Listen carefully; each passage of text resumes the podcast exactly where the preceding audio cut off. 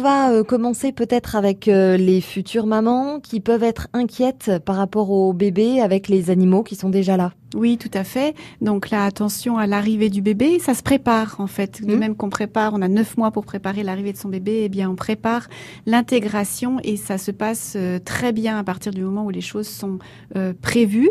En l'occurrence, euh, pas de changement d'habitude de dernière minute Mhm. pour l'animal au moment où le bébé arrive. Et puis un temps de répartie.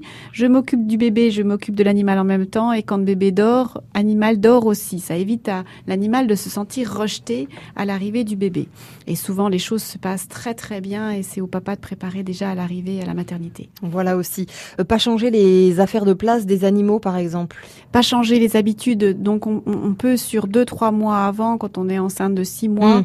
euh, essayer de réfléchir à Ça comment on va vivre Ouais. euh, les six mois à venir, et puis interdire les pièces qu'il faut interdire, interdire, la, oui, l'accès à table, réfléchir comment ça va se passer dans les promenades, et il faut penser à tout pour que l'animal n'ait pas trop de changements. Voilà. Et puis alors, pour euh, les enfants, voilà, une fois Mm. qu'ils ont euh, grandi, Grandi. qu'ils commencent à devenir un petit peu responsables, ou qui commencent à marcher, tiens déjà, parce Oui. que là, il peut y avoir des bêtises. hein. Oui, beaucoup de- d'animaux aident à marcher pour le Oui. coup, hein, les, les chiens en particulier.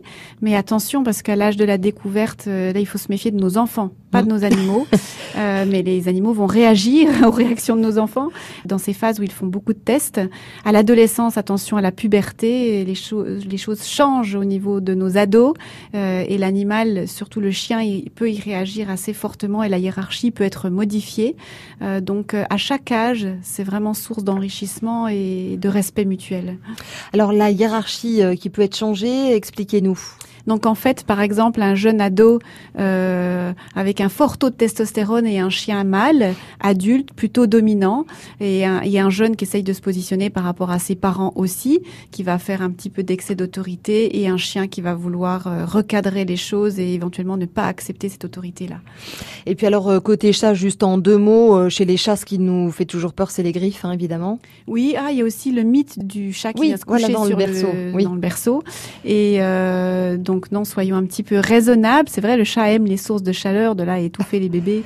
N'allons pas jusque là, mais par contre, euh, apprendre euh, très tôt à l'enfant à avoir des gestes doux euh, pour que l'animal se sente respecté et n'ait pas besoin de se défendre avec les griffes ou avec les dents.